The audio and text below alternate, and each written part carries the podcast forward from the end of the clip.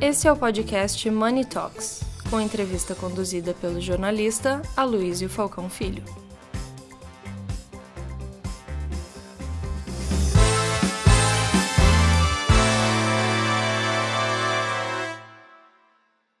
Bom dia a todos, um prazer estar aqui com vocês hoje e ter um ciclo Money Report Perspectivas 2023 aqui em Campinas, na sede da Ambipar.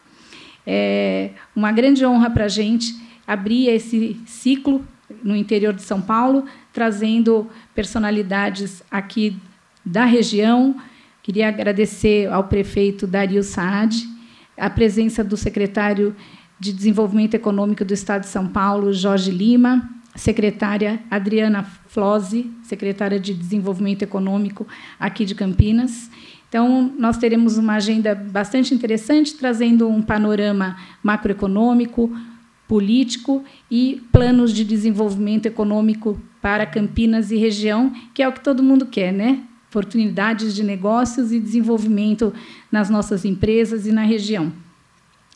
Money Report é um portal de notícias e Money Report Agenda de Líderes, um grupo que reúne empresários e executivos de primeiro escalão que se reúne para debater os mais importantes temas para iniciativa privada, como crescimento econômico, a defesa do livre mercado e do Estado de Direito, a redução do Estado, diminuição da carga tributária, inovação, ESG, entre outros temas essenciais para o desenvolvimento econômico do nosso país. Temos aqui hoje a presença da Sapori, CBP, Ambipar, Grupo SEB, Grupo Tati, entre outras empresas da região que já são filiados ao grupo Money Report Agenda de Líderes. Quem da região ainda não faz parte, tiver interesse, fico à disposição para conversar com vocês. Um agradecimento especial a Cristina Andriotti, Leon Tondoski, Rafael Telo, Ângela Loreto e toda a equipe Ambipar que trabalharam conosco para que pudéssemos realizar esse evento. Antes de convidar Cristina Andriotti e Leon para dar boas-vindas a vocês, queria parabenizá-los, que esse é um momento realmente muito especial e é uma grande alegria para mim e para o Aloysio que nós começamos um trabalho juntos no início, assim, no auge da pandemia, e eu me lembro como se fosse hoje a primeira vez que nós estivemos aqui, tudo era fechado no planeta e nós Estávamos aqui para começar esse trabalho é, reputacional para a Ambipar e a gente se sente parte desse momento e dessa conquista. Fizemos uma trajetória muito feliz e que a gente continue juntos, que temos muitas coisas a comemorar ainda, não é? Cris e Leon, por favor. Bom dia a todos, bom dia a todas. A Luísa e o Cris, a Ambipar que agradece vocês a oportunidade de ter um evento tão importante aqui na nossa casa. É, é um momento especial aqui para nós, é, termos um grupo tão seleto e tão importante aqui, e a gente ter a oportunidade de abrir e mostrar quem nós somos. Hoje eu estou aqui muito vibrante, um momento especial para todo o time, toda a família da Ambipar no mundo, quando a gente enxerga uma empresa brasileira 100% brasileira, abrindo seu capital na Bolsa de Nova York. Então, isso para a gente é um, um, um resultado de muito trabalho, de muita luta, de muito investimento e de um timaço que está espalhado pelo mundo que deu a oportunidade de a gente estar lá. Uh, o Tércio, que é o nosso fundador, ele é um visionário, ele é um cara que sempre acreditou nesta companhia, é uma companhia que começou uma menininha bem, um bebezinho pequenininho. Hoje está uma moça adulta e a gente espera ver ela crescer aí em todo o mundo e a gente está ganhando espaços e reconhecendo que nós somos uma empresa brasileira. Então, muito obrigada a todos que vocês estão aqui. O Leon também vai falar alguma coisa. Muito obrigada, viu?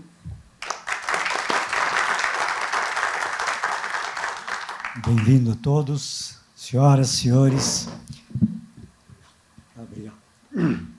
autoridades presentes, é, é, muito difícil falar depois da crise, né? Mas o que eu apenas queria reforçar que essa luta da Ambipar, tão jovem ainda, né? Nasceu em 95, é essencialmente devido à força dos nossos colaboradores. A ajuda de cada um, do mais humilde até o mais é, categorizado, se podemos falar dessa forma. É, foi uma luta de todos, certamente cada um deu o melhor para que nós pudéssemos estar iniciando essa nova jornada na Bolsa de Nova York. Muito obrigado a todos e um ótimo evento.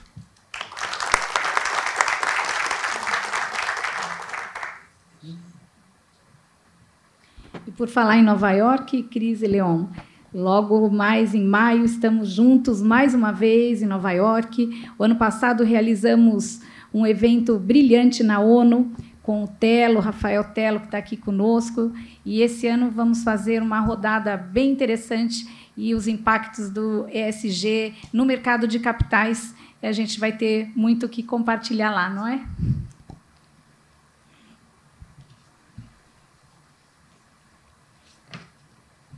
Queria registrar a presença do Fernando Roxo, CEO do Grupo Tati, e de toda a equipe, Nathalie e os jornalistas que estão aqui presentes hoje. E, como falei anteriormente, nós estamos fazendo o Grupo Tati, fizemos uma parceria. O Grupo Tati é um grupo bastante importante de comunicação aqui da região. É, temos um apreço muito grande pelo Chain, Zaer e toda a equipe que está fazendo um trabalho muito especial aqui. A gente vai ter uma cobertura bacana que logo mais a gente vai informar vocês como acompanhar nos jornais, nas rádios, as entrevistas e todo o material que a gente produzir aqui hoje. Bom, um, queria fazer mais um agradecimento aos nossos patrocinadores, o Grupo Ambipar, a JHSF, a Simpress, Travelex Bank, a Luft, a LVMH, a CBP e o apoio do Grupo Tati. Convido agora para subir ao palco prefeito Dario Saad, por favor. Convido também para ocupar o seu lugar o secretário de Desenvolvimento Econômico do Estado de São Paulo, Jorge Lima, Adriana Flose, secretária de Desenvolvimento Econômico de Campinas, João Manuel Campanelli, economista-chefe do Travelex Bank, e Ana Cristina Atena, CEO do Travelex Bank. Passo agora a palavra ao Luísio Falcão, que vai conduzir a nossa mesa de hoje. Obrigado. Bom, é, esse nosso evento de perspectivas de hoje é um pouco diferente daqueles que a gente costuma é, fazer.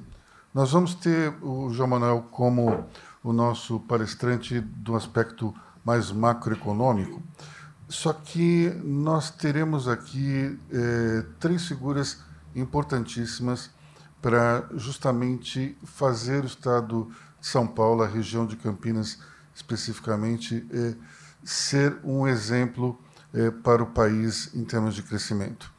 Primeiro, é, eu queria fazer um agradecimento, em particular, para o prefeito Dário, que é um médico que resolveu se dedicar à vida pública, e também ao meu querido amigo Jorge Lima, que é um empresário.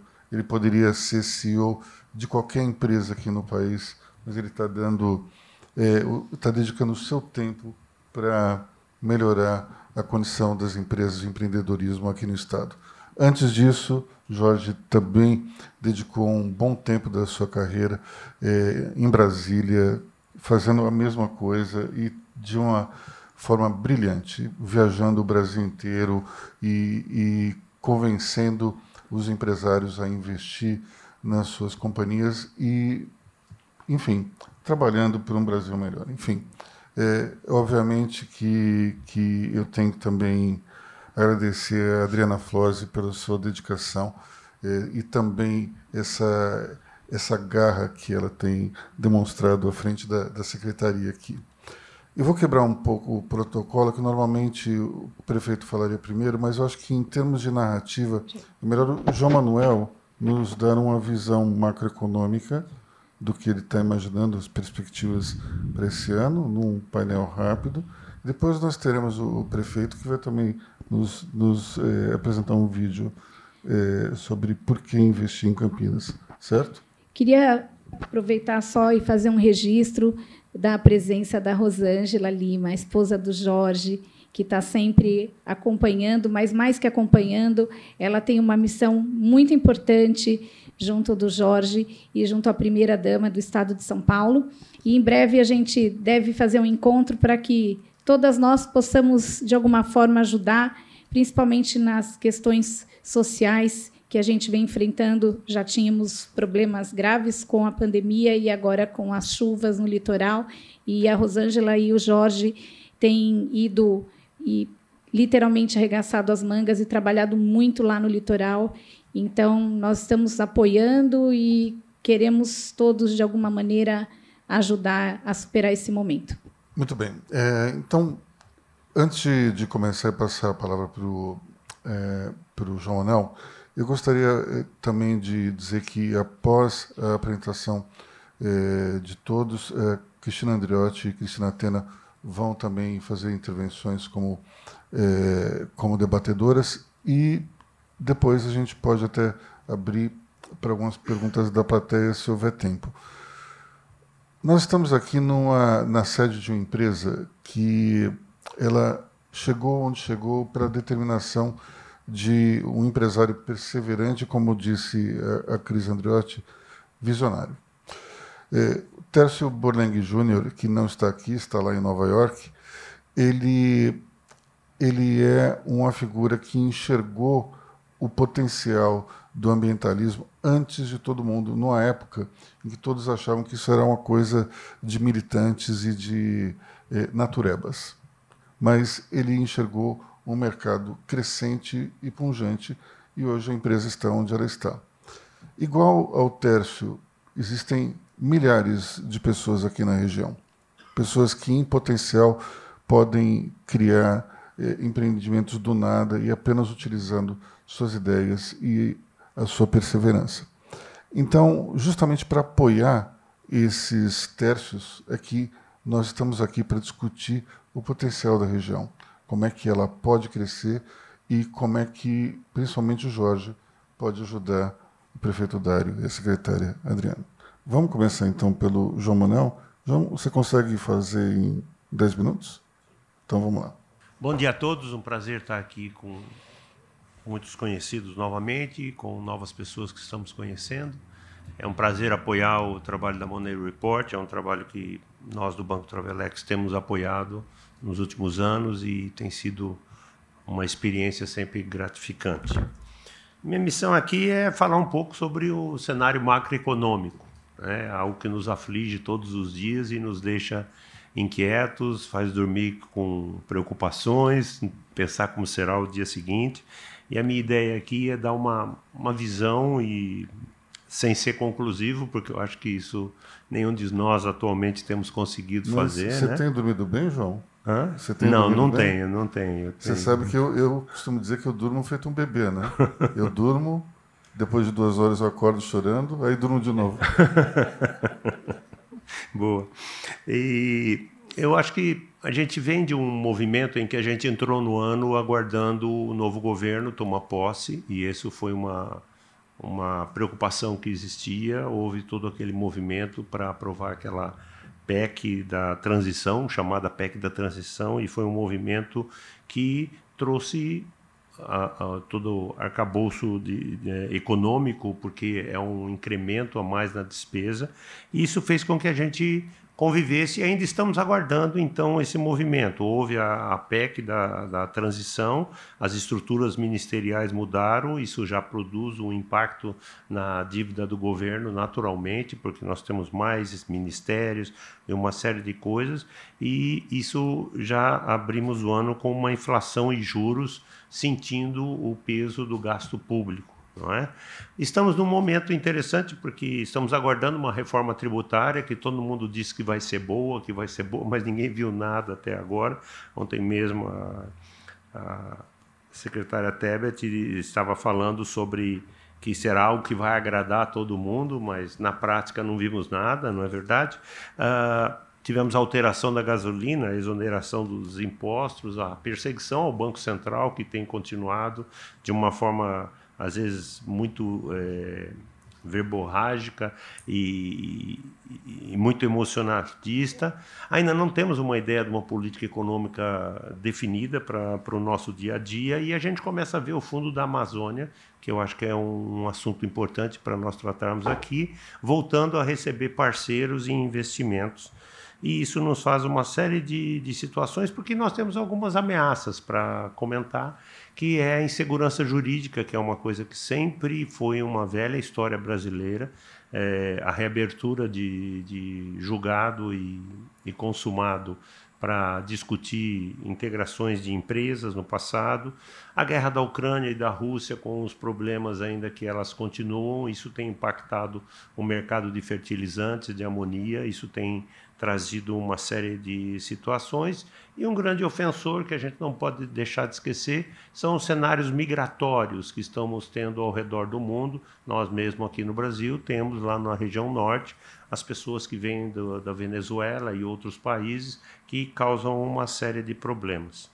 O que, que acontece num todo? Né? A economia mundial ela vem enfrentando um problema da inflação decorrente do processo da, da pandemia. Aí nós ainda estamos administrando todo esse processo e, e essa expansão fiscal que foi feita para suportar a pandemia, ela, ela tem sido digerida. Houve algumas coisas interessantes, as cadeias globais começam a ter normalidade. Nós tivemos agora a última cadeia global importante aberta foi o mercado asiático, que volta a ter fluxos normais. Ela estava aberta parcialmente. Então, hoje já é comum a gente falar com companhias de transportes, por exemplo, que tinham escassez de containers, hoje elas já começam a, a ter uma respiração. O conflito da Rússia com a Ucrânia ainda causando na economia global um desabastecimento de alguns produtos que fazem com que ah, alguns preços fiquem com uma alimentação muito muito alta, mas nós vemos uma inflação num, num processo de acomodação normal. Parece que a, inflação chegou num nível e deu uma estabilizada. Com isso, nós começamos a ver uma série de discussões sobre revisão dos limites de juros. Alguns ainda estão ajustando, a economia americana foi uma das últimas a começar. Essa semana mesmo, o Powell, num discurso, avisou que deve fazer mais um ajuste para cima ainda na economia americana. Mas, por outro lado, nós tivemos uma uma benção que foi o inverno quente na Europa, que foi uma surpresa para muita gente, né? Em muitos lugares até é, o pessoal reclamou porque não teve neve. É, foi muito comum uh, durante o inverno na Europa agora algo em torno de 15, 16 graus nos lugares onde deveriam estar algo em torno de zero ou menos alguma coisa. E mas esse, infer, esse inverno quente na Europa foi muito bom porque ele trouxe com ele uma redução do consumo de energia, que era o grande desespero de todos e a preocupação do que ia acontecer no inverno rígido europeu e um consumo de energia. Isso colocando numa visão mundial, eu quero olhar um pouquinho para o Brasil, né? Em função de todo esse processo global, o dólar continua num processo bastante pressionado. Eu sou um defensor de que os nossos números não devem ser diferentes do ano passado. É, e, o, e, o, dólar deve caminhar na mesma, mesma situação. Você me perguntar, João, qual é a taxa de dólar ideal que seria? Eu digo sem medo, ela está abaixo de cinco reais. Mas nós temos tantos fatores de pressão e de incômodo que fazem com que a taxa se mantenha um nível entre 5 e 10, 5 e 30 nessa faixa e podendo ir mais, mais alto é, dependendo das circunstâncias. As commodities, o mercado agrícola brasileiro continua num processo muito firme e isso é muito importante quando a gente estuda a nossa, a nossa planta, e aqui eu acho que é uma fala que o senhor prefeito deve comentar, a nossa indústria de agro hoje ela é maior do que a indústria propriamente dita brasileira.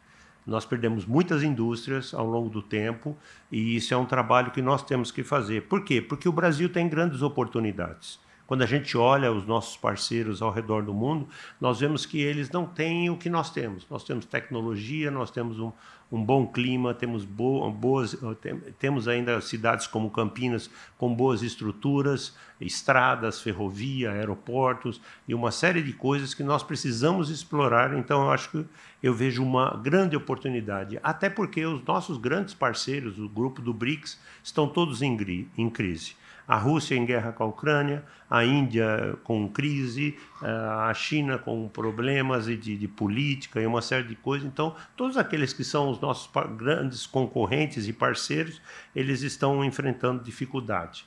Mas nós vivemos os riscos políticos e macroeconômicos por causa da questão fiscal que pode se agravar e nos trazer um problema muito interessante que vai, vai exigir da gente uma ginástica para administrar isso, principalmente no segundo semestre, se essa questão fiscal não for é, definida até o final do primeiro semestre, porque a deterioração das contas públicas federais vai ser muito alta. Note que no Brasil a gente tem estados em situações muito confortáveis. Um exemplo é o estado de São Paulo, tem um caixa confortável, muitos municípios têm caixas confortáveis, mas o governo federal está em uma situação muito complicada. Estamos vivendo um problema da restrição do crédito, não só pelo efeito americanos, mas também natural. Houve um endividamento muito grande da população. Hoje, nos jornais, a Serasa informa que rompemos o, o índice histórico de endividamento das pessoas, o cheque especial e o cartão de crédito atingindo níveis altíssimos, a inadimplência crescendo, porque essa taxa de juros altos ela, é, é, as pessoas não conseguem pagar as suas contas e a rolagem de um cartão de crédito a taxas de juros de 400% ao ano é impossível quase é, o pagamento. Né? E a inflação, que está fora da meta projetada, é uma, uma meta que é passível de discussão, mas ainda assim ela está fora, e fazendo com que o PIB fique por volta de 1% projetado para esse ano. Eu, particularmente, acredito que nós vamos fazer muito mais que isso. Ah, eu me lembro que na, num evento da Monday Report em maio do ano passado eu falei isso e todo mundo falava que seria negativo. Eu fui o único na mesa que falei: não, nós vamos virar a mesa, o segundo semestre nós vamos bombar. Né? E, e, eu me lembro que depois um dos participantes da Monday Report me mandou um e-mail e disse assim: você acertou. Mas eu acredito que 1% é um índice pequeno. Eu acho que nós temos potencial e capacidade para virar essa mesa. E na questão política, comentando rapidamente, o governo federal não é majoritário no Congresso. É uma coisa importante para a gente entender e ter sempre essa leitura. O governo, o Congresso tem um perfil de centro-direita, mas também nós vemos algumas coisas que às vezes preocupam, porque eu estou comentando, porque afetará a economia provavelmente. Nós vemos o retrocesso em algumas áreas, estatização, medidas protecionistas que voltam a ser discutidas, e isso, isso pode nos causar alguns problemas no nosso dia a dia. Mas temos algumas coisas boas. O acordo com a União Europeia, o tão famigerado acordo com a União Europeia, voltou à mesa para uma discussão e é uma das coisas muito importantes. Então, esse é um painel geral e apenas para dizer, hoje estamos num dia de ressaca, como comentei há poucos instantes. Ontem nós tivemos a quebra de um banco que fazia a sustentação para as criptomoedas, os, os ativos digitais o Silvergate nos Estados Unidos, ele se autoliquidou por não, não haver liquidez. Então, isso hoje está tendo uma reverberação muito grande. O dólar acabou de bater 5,19, caminhando para 5,20. as bolsas ao redor do mundo abriram em queda. E toda essa pressão econômica, ela, ela, uma coisa que eu aprendi é que a velocidade com que essas coisas respingam no nosso dia a dia ou atingem o nosso dia a dia é muito rápida. Então, cada vez mais nós precisamos, num planejamento ou numa visão macro do nosso dia a dia, a gente tem que sempre estar tentando olhar um pouco para frente, pensar de uma forma diversa e trabalhar para que a gente não seja pego desprevenido numa situação como a que aconteceu ontem.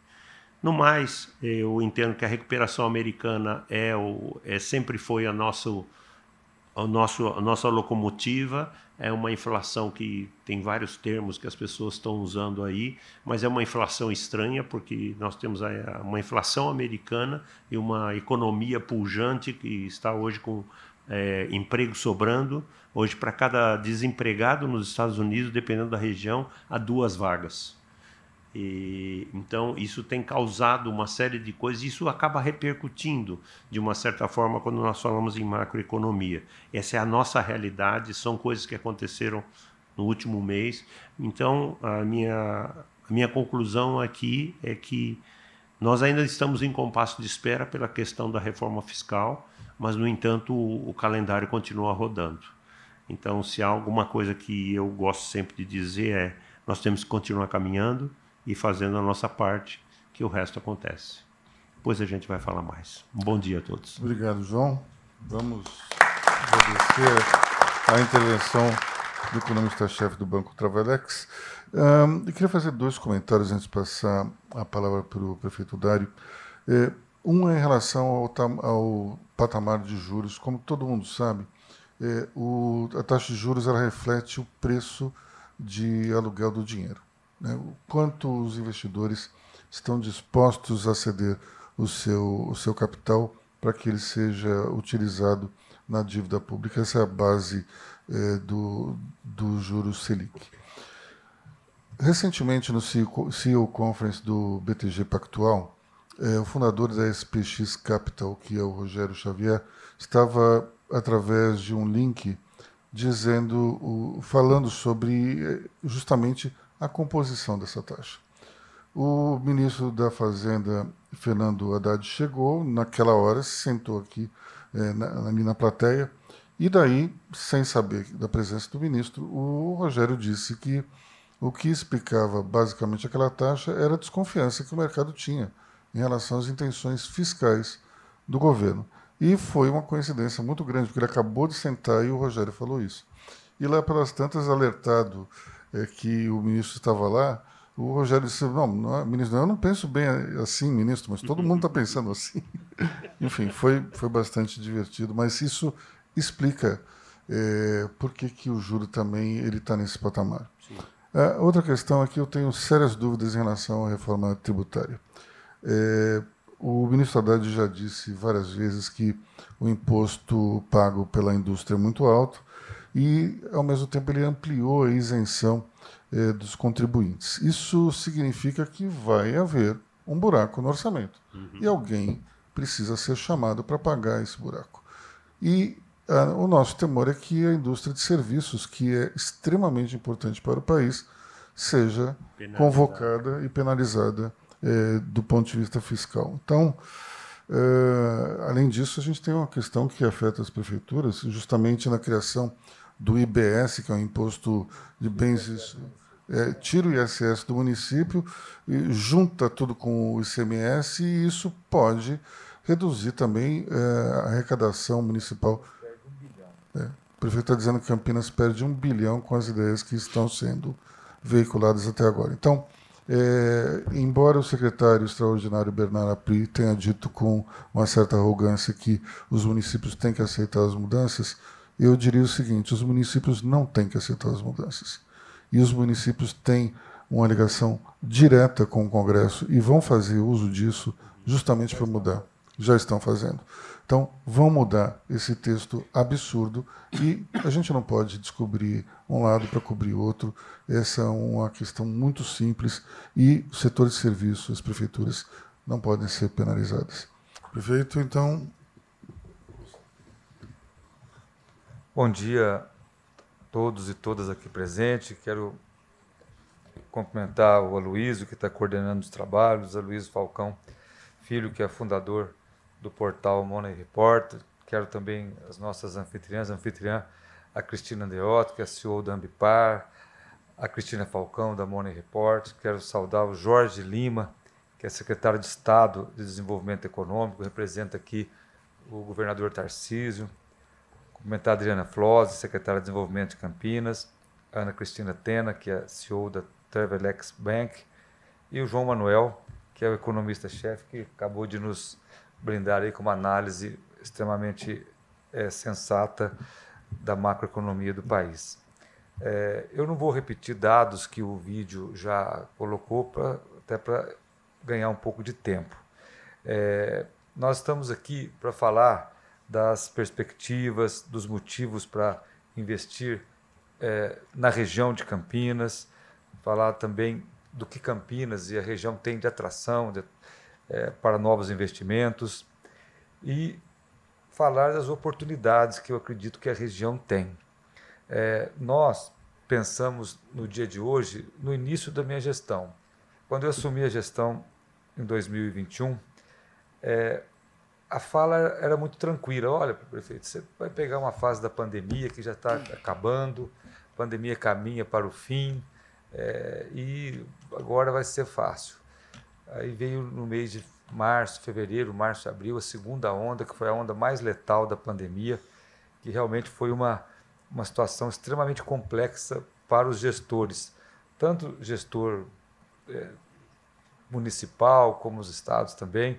E mesmo enfrentando a pandemia naquele primeiro ano, nós desenvolvemos e pensamos uma série de ações para o pós-pandemia, para que a cidade pudesse é, ter uma, uma, não só um avanço na, na, na, na legislação, mas incentivos reais para é, a chegada de novos investimentos, novas empresas na cidade. Nós demos naquele momento um nome de PAIS, que é o Plano de Ativação Econômico-Social, é, e que constou de mais de 20 ações que dependeram de autorização legislativa, é, e essas ações foram sendo discutidas, votadas na Câmara em plena pandemia. É, não era muito fácil, porque na pandemia era difícil até de se reunir discutir, mas a gente conseguiu avançar bastante. Essas 20 ações, tem, vou citar apenas algumas, para não ser muito repetitivo, é, nós tivemos aí a, a, nova lei de incentivos. Campinas tinha uma lei de incentivos antiga, que era uma lei boa, mas ela exigia 115 milhões é, inicial para que a empresa pudesse ter direito a, a, a, um benefício. Nós abaixamos essa régua, hoje a partir de 5, 6, 7 milhões, é, a empresa tem benefício, é benefício de ISS, benefício de PTU. É, isso nós temos no site da prefeitura uma tabela que é muito clara que leva em conta o investimento, leva em conta a geração de empregos, atividade é, empresarial, para que a empresa sabe, possa saber quanto que ela vai ter de incentivos fiscais para se implantar em Campinas. Temos uma dificuldade de competitividade, que é o valor do nosso metro quadrado. Muitas empresas chegam lá e falam, prefeito, eu não vou vir para Campinas porque a sua área custa caro.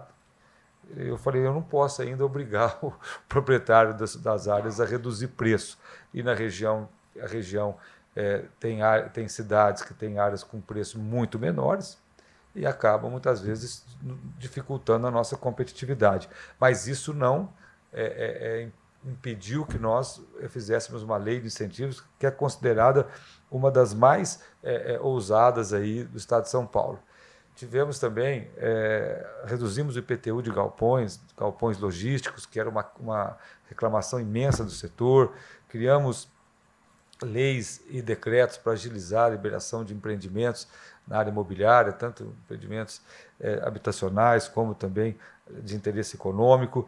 É, para vocês terem uma ideia, nós criamos um sistema de inspeção municipal que o setor, os pequenos produtores agrícolas que Campinas tem e também o setor de supermercados não podiam manipular é, é produtos de origem animal porque o município não tinha o selo é, e alguns faziam até de maneira irregular. Hoje Campinas tem um sistema desse que já é, é validamos mais de 30, 40 é, é, é, produtores, não só produtores, pequenos produtores rurais, mas também supermercados, açougues que fazem a manipulação de produtos de origem animal.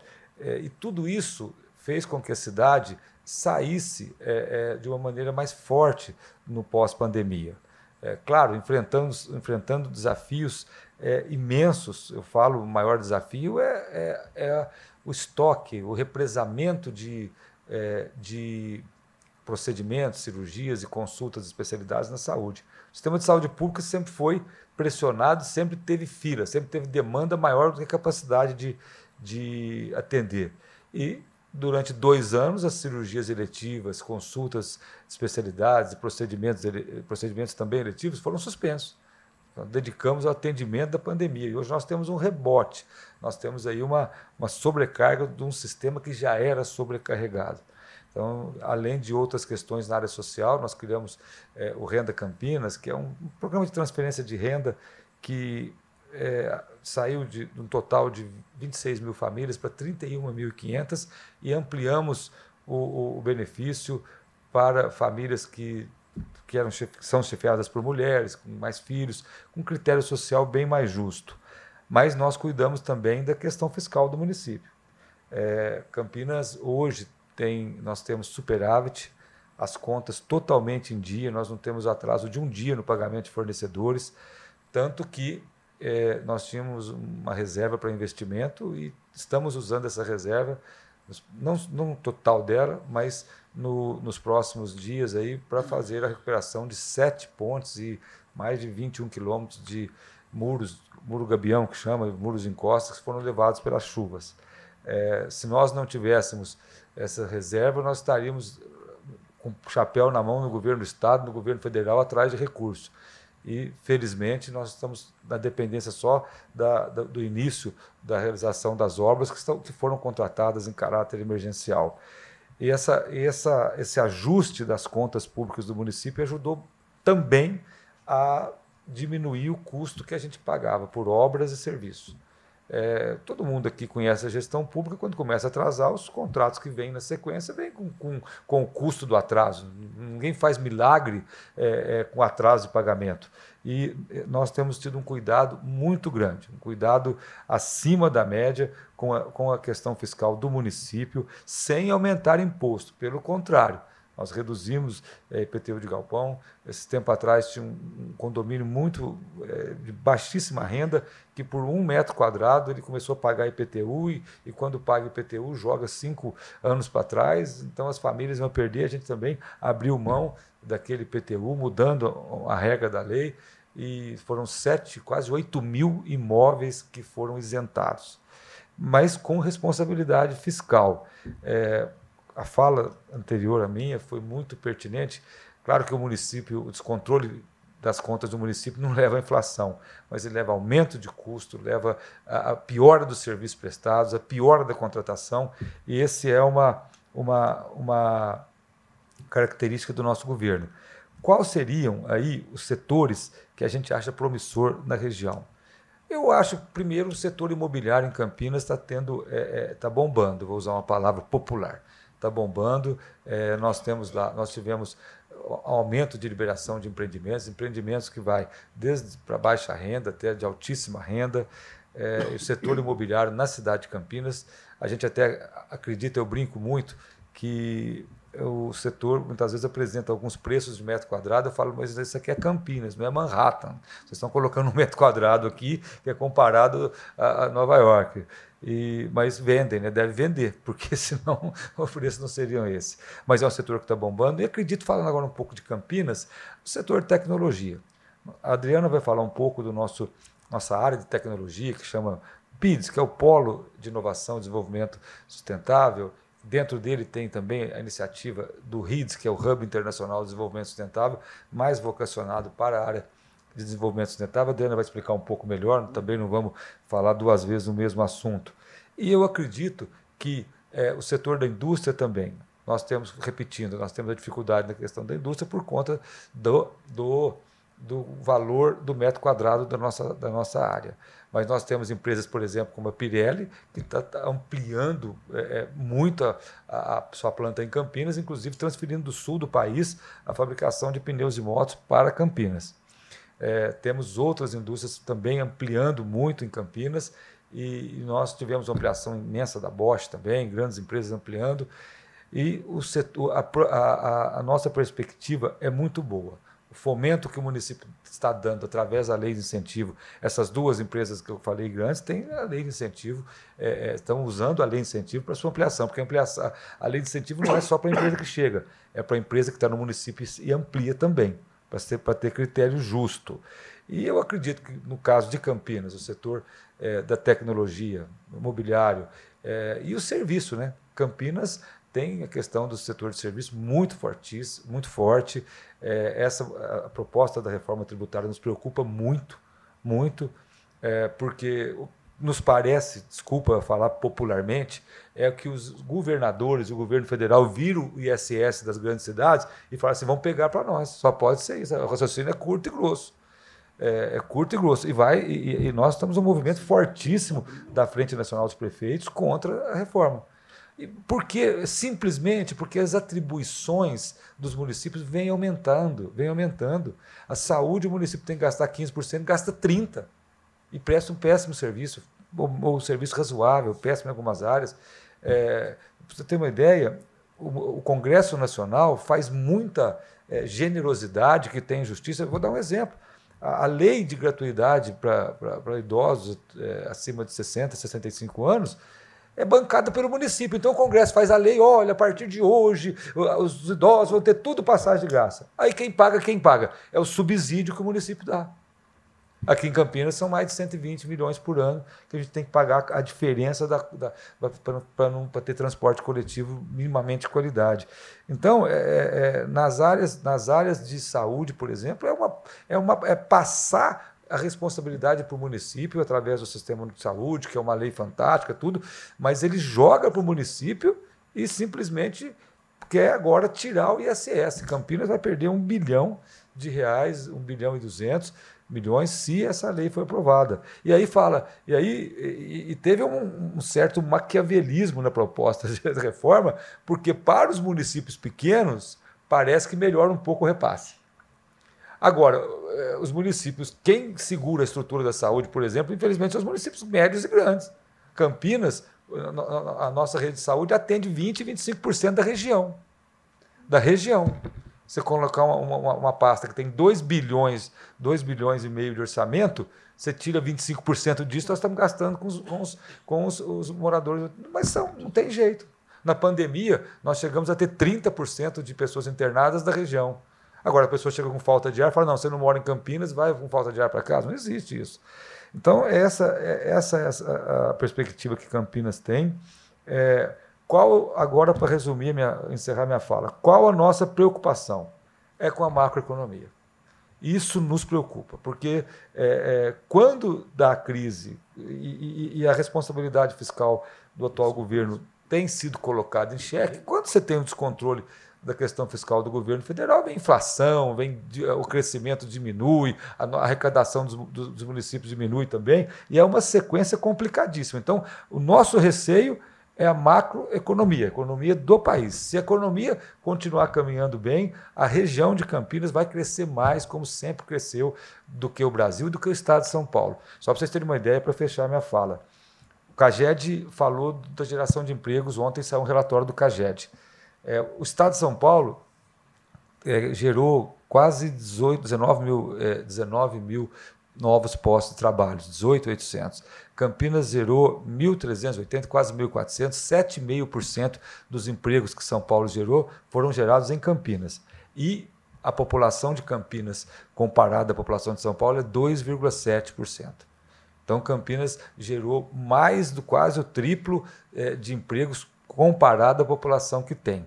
Temos muitos desafios, estamos enfrentando, mas acho que estamos no caminho certo é, muita coisa para melhorar, tem muita desoneração que nós estamos trabalhando, tem mais incentivos com, com sustentabilidade que nós vamos propor, mas acreditamos que estamos fazendo aí a lição de casa.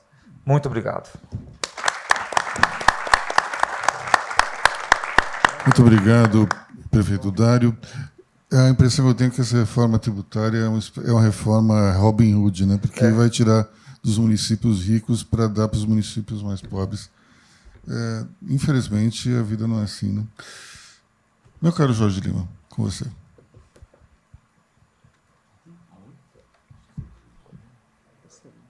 Oi, oi. Bom dia, mesa.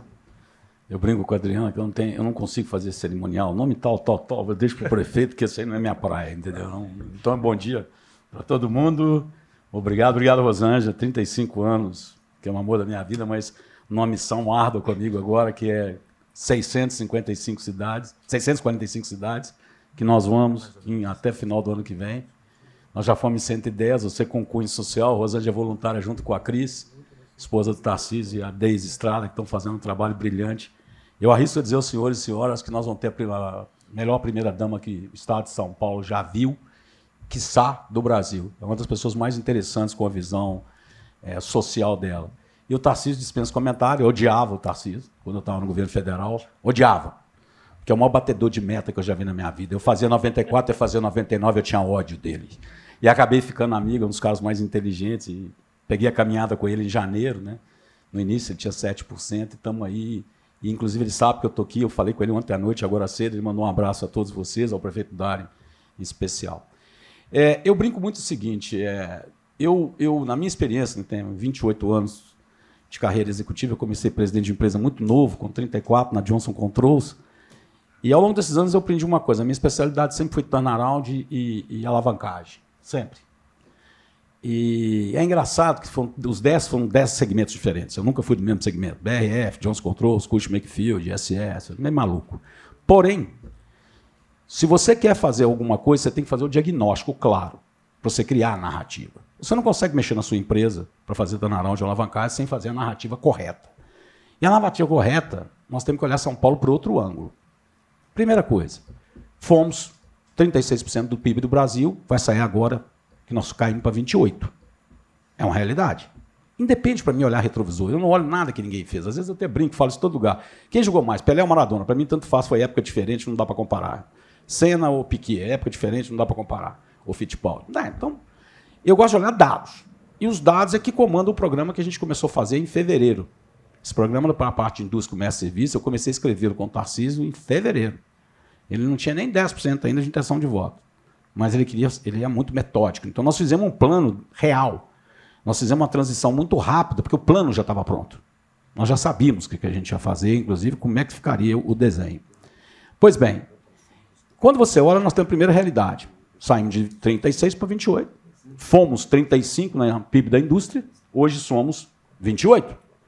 Então nós perdemos indústrias. Isso é notório pelo que a guerra fiscal que tem com Paraná, Minas, Santa Catarina e, e, e Mato Grosso. Beleza. Então nós temos esses dois problemas. Aí você olha, de cima para baixo, você bate o olho e fala comigo o seguinte: São Paulo é rico? Sim. Renda per capita também nós caímos. Nós éramos segundo, primeiro Brasília, eu não sei por que até hoje eu não consegui entender por que, o Brasil é maior, né? Renda per capita do país. É uma curiosidade que eu sempre tive, sabe? mas a minha inteligência não conseguiu ainda absorver isso. E São Paulo era o segundo, Rio Grande tem terceiro, vai sair agora também, era 2.900 é, é, Brasília, 1.700 e 1.600, e o Grande do Sul passou a gente. Vai sair agora. Também é uma coisa que preocupa. Mas mesmo assim, você tem os bolsões de riqueza em São Paulo pela própria malha é a viária, que é a melhor do Brasil, indiscutivelmente. Porém, quando você olha o PIB, foi mostrado aqui pelo Dário, você começa a assustar, porque você fala o seguinte: região metropolitana, 50% do PIB. Campinas, 19,7%, a região administrativa de Campinas. São José dos Campos, 5,9%. Sorocaba, 4,8%. Ou seja, 80% do PIB de São Paulo tem quatro regiões. Aí você já começa a ficar preocupado. Você vai Presidente Prudente, 1%. Registro, 0,9%. Marília, 1,4%. Ribeirão Preto, 2,5%. Então nós temos um problema de alocação de política pública estadual tremenda. E aí você começa a complicar o jogo, você fazer o diagnóstico. Aí você pega, são 645 municípios, 503 tem menos de 50 mil habitantes. 112 dos 503, menos de 20. 60 dos 503, menos de 5 mil. O que, que eu faço como política pública? Então, diante desse cenário, e aqui na região administrativa mesmo que interessa, a região administrativa, é, a região administrativa de, de, de, de, Campinas, ela tem um PIB na casa de 445 bi das 90 cidades. Tanto que depois eu vou mostrar por que estou mudando um pouco o plano nosso. Então você olha o seguinte: eu tenho 90 cidades com 445 é, bi. Campinas, se não me engano, prefeito, vocês estão na casa de 65 bi, que é, seria o PIB. Por aí, 65 bi. Eu tenho, das 90, 77 cidades compõem 148 bi, dos 445. Agora, se eu somar é, Campinas, Jundiaí e Paulínia, eu tenho 138 bi três cidades contra 77. Então, nós temos um arcabouço de política pública que precisa ser vista dentro da realidade do Estado. O município tem as políticas dele. E eu concordo quando eu vejo Campinas.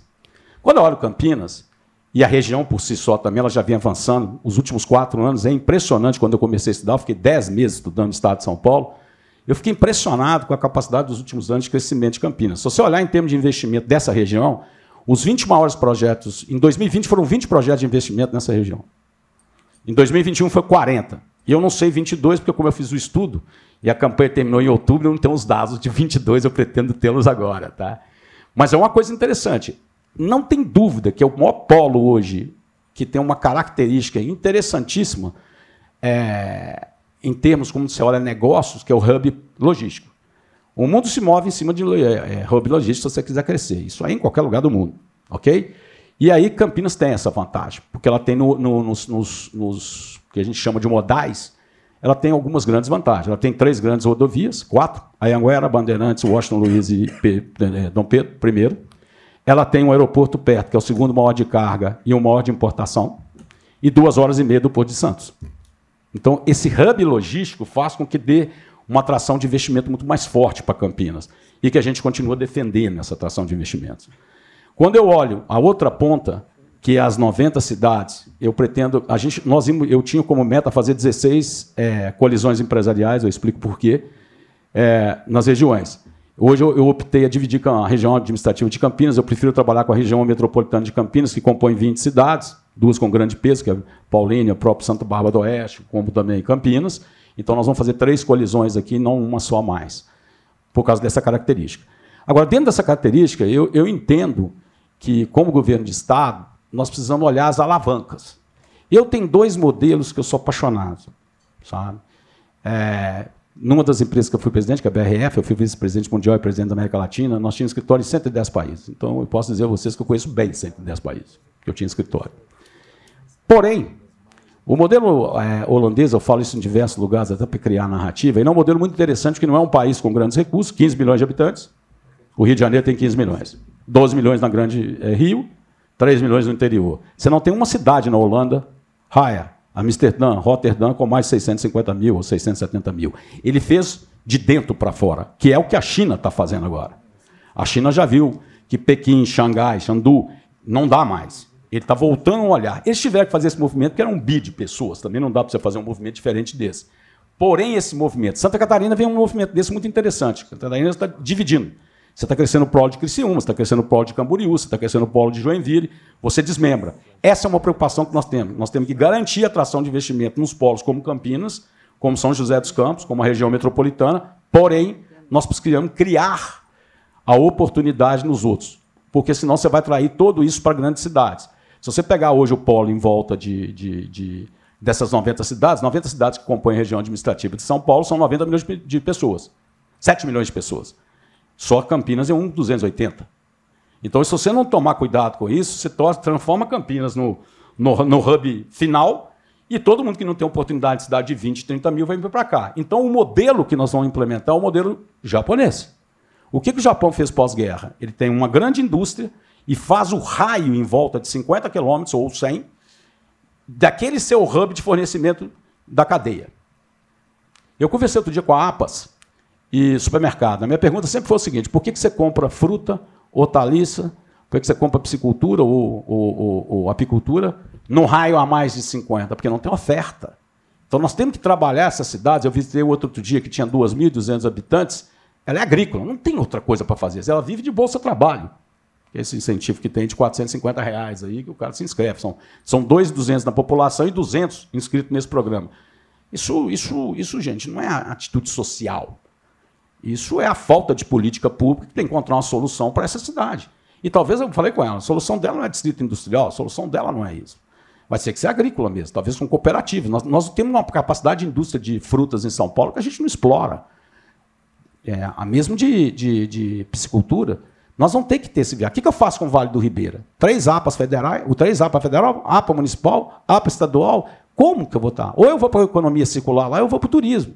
Então, assim, a minha visão, o nosso plano, ele é um plano de fortalecer aonde tem os grandes polos e que São Paulo, ao longo dos anos, misturou-se o polo para uma guerra fiscal entre cidades. A Invest está proibida de fazer leilão de empresa com a prefeitura, que é o que foi feito durante muito tempo.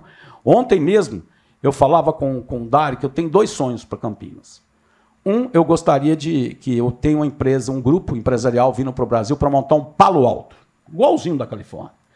E eu estou doido para que seja aqui. Que combina tudo com Campinas. É a cara de Campinas em tecnologia. Isso para mim não tem dúvida. Até pedi o Dário para me ajudar, que eu estou colocando pressão neles lá. Eu pedi o Dário, ele me ajudou mesmo, já ligou para o cara. Nós estamos dando uma pressão para ele desistir do outro negócio e vir para cá. Ele está indo em outra região. Então, por que, que eu falo que é o leilão?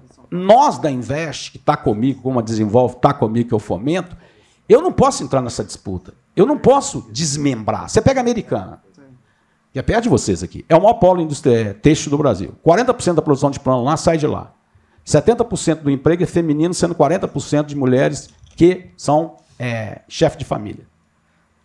Eu não posso começar a montar empresas que vêm aqui no Brasil em outro local pelo incentivo fiscal, entendeu? Porque eu estou desmembrando, eu não vou fazer a cadeia que eu falei com você. Se eu tiver um polo em cada lugar, hoje eu tenho dois polos de flores, eu tenho quatro textos, eu tenho quatro de sapato, eu tenho cinco automobilísticas. Aí nós não vamos. Essa guerra não é interessante para com as cidades. Então, o nosso modelo é de concentração. E usar o Banco de Desenvolvimento, que saiu da Fazenda para comprar comigo, para que a gente possa colocar dinheiro adequado. Entendeu? A gente fala muito, eu falo com as mulheres aí, inclusive cumprimento mesmo, que a gente falando de empreendedorismo feminino, parece que nós estamos fazendo favor para a mulher. Eu tenho uma raiva dessa conversa. Vou falar que nós vamos treinar manicure, pedicure, nada de menosprezo disso, mas não é possível que nós vamos enfiar dinheiro para fazer isso. Sendo que hoje vocês são 54 a 56% da população brasileira. Nós temos que investir na gestão da mulher pela própria característica de formação. Então, nós vamos montar um outro fórum aí que nós vamos condensar Senac, Senai, nós, mais o FEDER na educação, porque é vários programas que têm muito dinheiro, tudo misturado.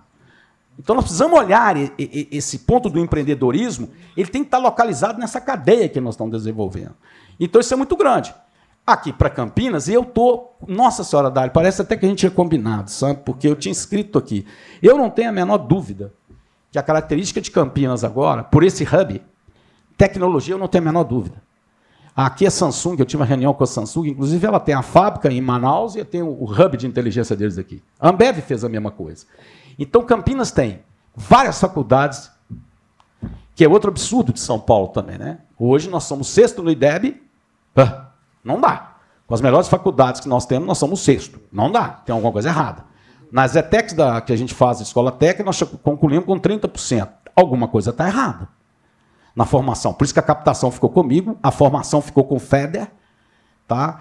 e o Varran faz a parte de FATEX e de ETEX. A minha capacitação ela vai ser muito ponto. Hoje você falta mão de obra de construção em Ribeirão Preto, você forma é, motorista em Americana e você forma a parte de turismo aqui. E aí, das que foram colocadas pelo, pelo Dário, tecnologia, é, indústria Imobiliário é brincadeira. Eu, eu acho que aí vem o grande trunfo que possa vir para cá. Eu tenho outro sonho para Campinas, que são as Smart Cities. Tem um grupo vindo para o Brasil que vai montar em, em Atibaia. Mas já estava adiantado demais o, pro, o, projeto, eu não consegui reverter para cá.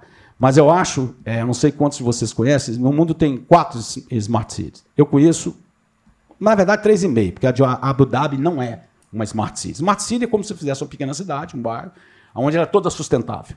Tudo. Energia, água, tratamento de esgoto, papel. Então você tem uma parte de é, comércio, uma parte de moradia uma parte de indústria mesmo. Entendeu? Os dois melhores que eu conheço é o que está na Coreia, que a gente conheceu, né, Rosângela? E o que está em Singapura. São fantásticos. São Paulo, Campinas tem essa cara de Smart City. Ribeirão Preto tem essa cara de Smart City. Então agora estou procurando dois fundos investidores. Eu, eu vou marcar até com a, com a Adriana e com e com o Dário. Eles devem vir aqui no Brasil em, em setembro, que é o Fundo Soberano de Singapura, que tem a cara daqui. Como também esse Palo Alto tem a cara. Então, tecnologia. Agora, o imobiliário, ele tem essa capacidade pela renda per capita e pela distância que ele tem. E você pode ser um centro agregador desses 90 que se compõem, ou os dos 20, se você quiser enxergar. Então, eu vejo essa possibilidade para aqui muito grande. Agora, não vamos não vou tomar muito tempo, mas eu chamo a atenção o seguinte: as pequenas cidades, nós vamos ter que buscar o modelo francês e o modelo italiano.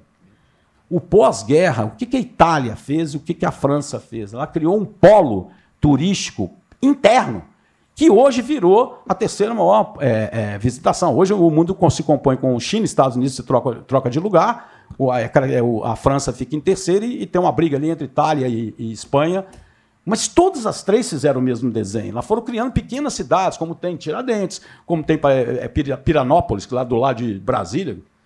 que o pessoal vai. Então nós não podemos tirar o olho do turismo para essas pequenas cidades. Como também não podemos tirar o turismo de negócio. Hoje, Campinas tem um centro de convenções aqui do lado do, Royal Palm ali, que dá para fazer milhões de eventos como esse que está sendo feito aqui hoje. Esse é uma outra coisa que também a gente não pode perder no Brasil. E durante dois anos que eu fiquei no Ministério da, da, da, da Economia, era a maior briga minha. Porque a gente não enxerga turismo como negócio, a gente enxerga como lazer. Então, se enxerga como lazer, só dá um número para vocês terem na cabeça. Tá? O PIB mundial é 7,5 tri. A média mundial de turismo é 10,7. O Brasil é 7,7. O Brasil recebe 4,8 milhões de visitantes, quando a Argentina recebe 4,9. Malásia, 15. México, 25. República Dominicana, com duas praias, não tem nada, porque tem duas praias, quatro hotéis, 8,5 milhões. E a gente com esse universo Principalmente São Paulo, com o litoral norte, litoral sul, e a gente não consegue fazer. Em São Paulo transita 41 milhões de visitantes que a gente fala internos. 41 milhões. Essa região aqui de Campinas recebe 8. É menos de 15%. 15, 14%. Então tem que ter esse olhar, desenvolver a indústria do turismo como indústria. Não pode ser mais como lazer. Então o nosso projeto para essa região, ele abrange isso. Então, nós estamos com um olhar muito forte no fomento do turismo. Nós estamos criando mais duas ou três linhas. Eu tenho uma parceria muito forte com o Lucena, que é o secretário de turismo. Nós queremos transformar numa indústria. Então, a outra que eu acrescentaria para Campinas, se me permite, é essa questão pelo, pelo, pelo hub que você tem. Você tem Holanda, que está aqui perto, você tem é, é, é, é, as pequenas. Você olha a região, é, é, por exemplo, você pega São, Santo Antônio do Pinhal, olha que coisa interessante. Mas é a cadeia. Santo Antônio Piau eu estou postando lá no Mendonça. Hoje o Guaspari já tem um vinho premiado. Dá para fazer melhor do que nós estamos fazendo, mas como cadeia. Eu preciso ter uma pousada. Eu fui sócio do Botanique, já de outro é, negócio de turismo, então eu tenho uma certa afinidade com isso, por isso que eu gosto. Mas eu acho que é um potencial da região muito forte, e principalmente das pequenas. Eu tenho que criar o circuito para salvar essas empresas. Ou ela vai para a indústria de, de agricultura cooperativista que a gente fala, que é produção de hortaliça, frutas e essas coisas, que essas têm 20, 15, 5 mil habitantes. Então, assim, gente, o, eu, eu acredito muito, eu acho que Campinas vem fazendo um trabalho dos últimos quatro anos. É, parabéns para Adriana, parabéns para o Dário e os outros secretários. Realmente é um trabalho é, que eu considero, nessa, todos os lugares que eu estudei, muito forte. Tem esse roubo consanguado, 19,7% do PIB. E, mas eu acho que a gente tem que tomar cuidado com uma coisa. É, e, ele não pode perder esses projetos. Né? Então, assim, a gente tem esse ciclo no Brasil que a gente tem que colocar a economia de Estado. Eu sou muito frustrado com algumas coisas, só para terminar agora mesmo, é dois assuntos, uns que vocês tocaram. Eu tenho duas frustrações, porque eu fui para fazer o custo Brasil. Não era 1,5 tri, eu queria tirar um tri, eu tirei 600, e não consegui tirar um tri, porque dos meus 27 projetos, meus 25 projetos, todos eram interministeriais, o PIX, o Pronamp, o Marco Elétrico, o Marco de Ferrovia, foi onde eu conheci Tarcísio e virei fã dele. Porém, a minha frustração foi a tributária e administrativa. E aí, eu vou entrar num assunto tributário, porque eu estou vendo os grupos aí, eu tenho 40 grupos de WhatsApp por causa dessa passagem minha lá, eu falo com o Brasil inteiro, do Acre ao Chuí, e eu estou vendo as pessoas assim, ah, deveria fazer a administrativa primeiro do que a tributária. Não vai acontecer. Esse é um governo que já se posicionou que ele não mexe no funcionário público. Então não adianta de ficar com essa conversa. Isso é perder tempo para mim. Então é necessário a, tributária. E aí eu gostaria de dar o meu testemunho, e agora não é uma opinião de governo, porque dentro do nosso governo a gente está discutindo isso, e o governador Tarcísio de Freitas vai liderar esse assunto muito fortemente. Ele não vai se ausentar da discussão da reforma tributária. Pelo contrário, tem um grupo lá escutando. Agora, eu vou dar minha opinião de experiência frustrante de eu não ter passado a tributária. E aí vem a ignorância, né? A gente já fica meio burrinho às vezes, porque você não conhece de tudo, aí você está lá no meio do Congresso. Então, qual é o grande problema que o Dário colocou muito bem colocado? Nós temos uma característica de, de, tributária no Brasil que é a mais complexa do mundo. Eu já tive empresa que minha área tributária era maior que minha área comercial. Jamais.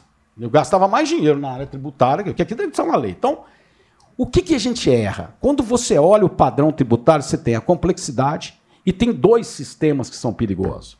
Um é a característica: a indústria paga 80% dos impostos, entendeu? E serviço gera 80% do emprego. E o agro paga pouco. Só que o agro tem uma força incrível, inclusive em termos de congresso. Então, se equilibrar isso aqui agora, vai dar. Foi onde nós erramos. Vai dar problema.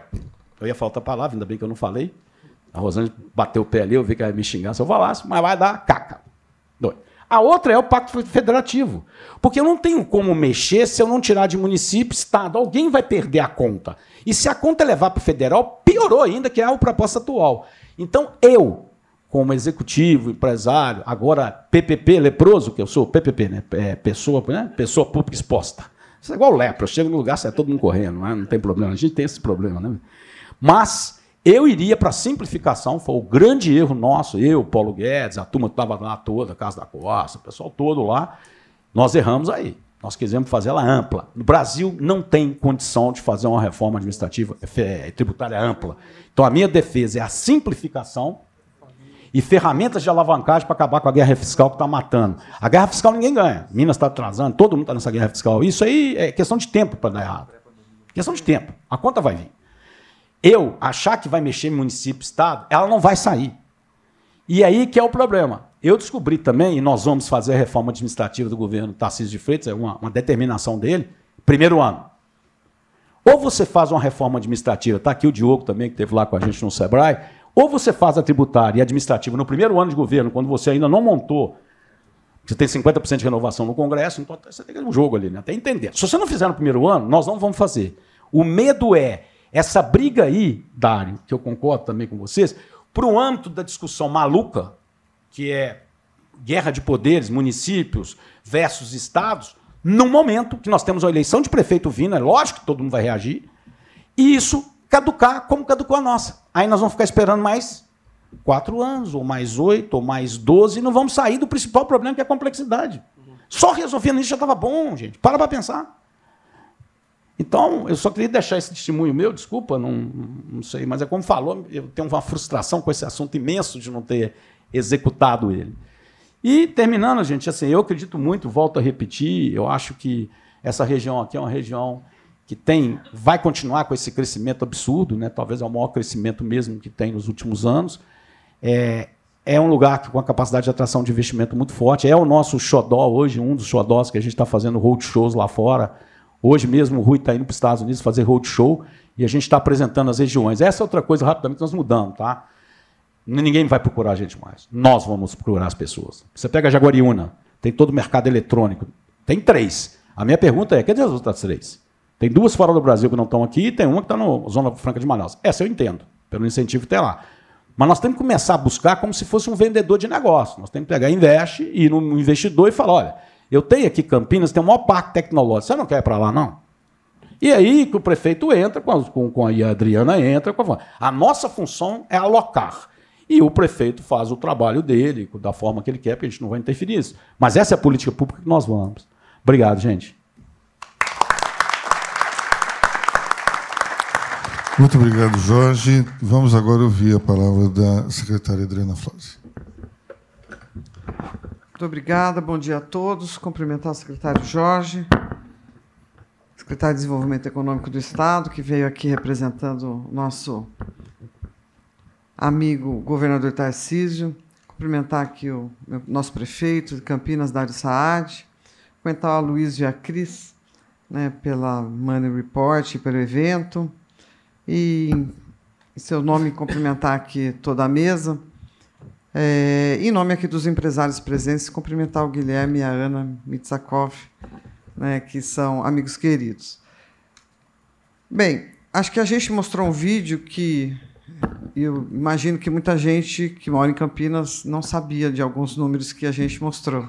Né, e faz a gente se sentir muito orgulhoso da região que a gente mora e da cidade que a gente hoje é, tem aí o orgulho de poder estar contribuindo com a administração.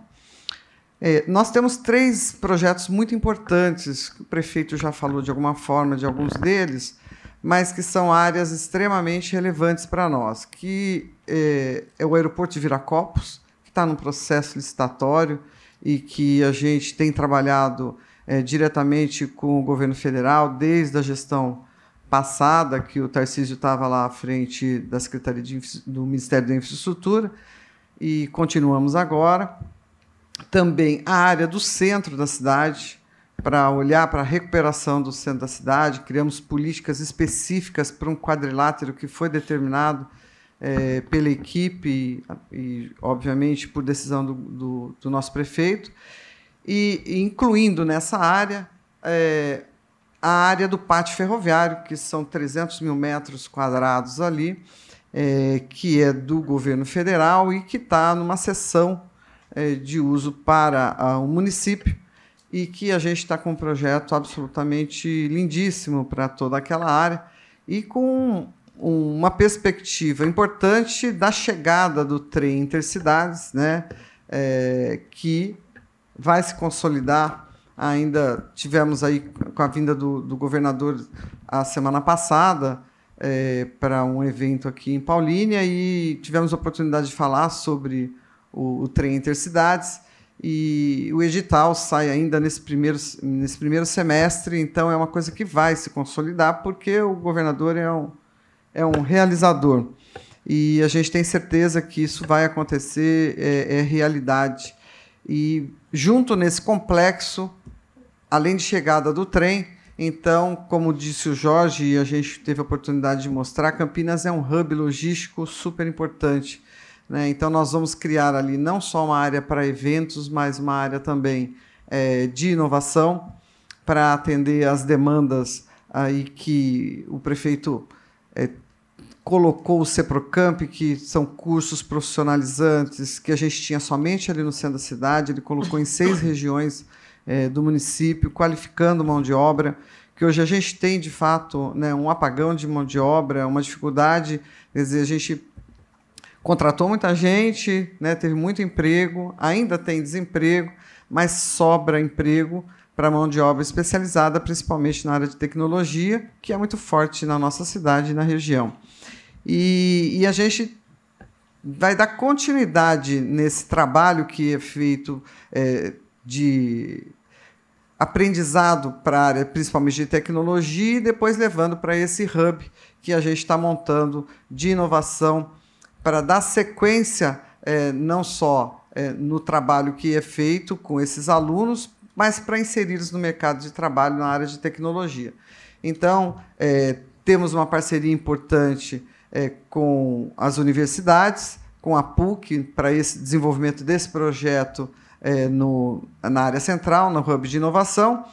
E a outra área, a terceira área muito importante para nós, é a área é, do PIDS, que é o Polo Internacional para o Desenvolvimento Sustentável, é, que, é onde, que está contido o RIDS, que é o Hub, que é um projeto que começou com a Unicamp. É, nós participamos desse projeto. Esse projeto se estendeu, é, saiu da Unicamp e foi para a Fazenda Argentina, que é uma área de 5 milhões de metros quadrados que a Unicamp comprou, que é uma área do Estado, e que fica ali na região onde está entre a Adão Pedro e Ademar de Barros, que vai para Jaguariúna, é, onde está a PUC, está a Unicamp, está o CPQD, o Instituto Eldorado, a FACAMP, é, o Venturos, a Cargill Innovation Center, a TRB Pharma, é, o Sirius CNPEM, o CNPEM que tem quatro laboratórios é, nacionais de pesquisa, né? um deles é o Synchrotron, que é o Sirius, de, e, e no hemisfério sul é, do, do, planeta, nós só temos dois laboratórios como esse. Né? Um fica na Suíça e o outro fica em Campinas. Então é um orgulho enorme para nós, é inclusive um desejo muito grande, Jorge, que a gente possa trazer o governador para conhecer é, esse, esse, esse laboratório incrível, né? que a gente recebe cientistas de todo mundo para isso.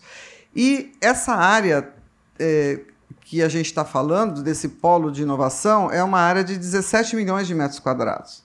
E a gente está trazendo, quer dizer, um investimento, buscando investimento do Estado, investimento também, olhando também para investidores internacionais, para que a gente traga é, também institutos de ciência e tecnologia de fora que vêm, que sejam referências e tragam para cá.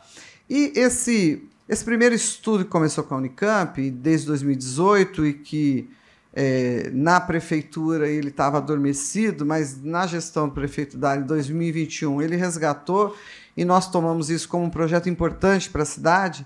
É, nós, então, abraçamos junto com a equipe da Unicamp, a PUC, todos esses institutos que eu citei, que ficam naquela região, É, e tivemos a oportunidade de ter um investimento do BID para que esse estudo fosse feito. O recurso veio do governo da Coreia do Sul. Então, é, foi contratada uma empresa coreana para fazer o desenvolvimento desse hub é, diferenciado com área de tecnologia, mas também área de, de pesquisa, é, hotéis, lugar, locais para você também morar, restaurantes, enfim, uma área de inovação como ela deve ser. E nós, em setembro, tivemos a oportunidade, na entrega desse relatório, oportunidade de, de que o BID nos levou, e nós fomos junto com a equipe da Unicamp da PUC, e uma equipe de cinco pessoas da prefeitura foi junto, convidado pelo BID, fomos para a Coreia do Sul e conhecemos essas cidades aí que o Jorge até falou, essas smart cities, cidades totalmente feitas, é, planejadas, da mesma forma como a gente está planejando para que essa área seja uma área para o desenvolvimento sustentável. Então, a gente é, tem trabalhado é, bastante em cima dessa região, né, especificamente desses três espaços da cidade, além de um olhar completo pela cidade, porque, como é, a gente diz também, é, o Invest SP ele é, é muito importante para as cidades do estado de São Paulo. É, acho que hoje ele tem uma característica diferente de buscar o investidor fora, mas apresentar o estado de São Paulo para fora mas é muito importante quando ele traz as empresas para o município. E a gente tem recebido empresas, é, empresa, semana passada recebemos uma empresa chinesa que não tem operação fora da China, uma empresa é, de tecnologia conhecida que quer operar aqui no estado de São Paulo e a gente está oferecendo todas as condições para que ela se instale aqui.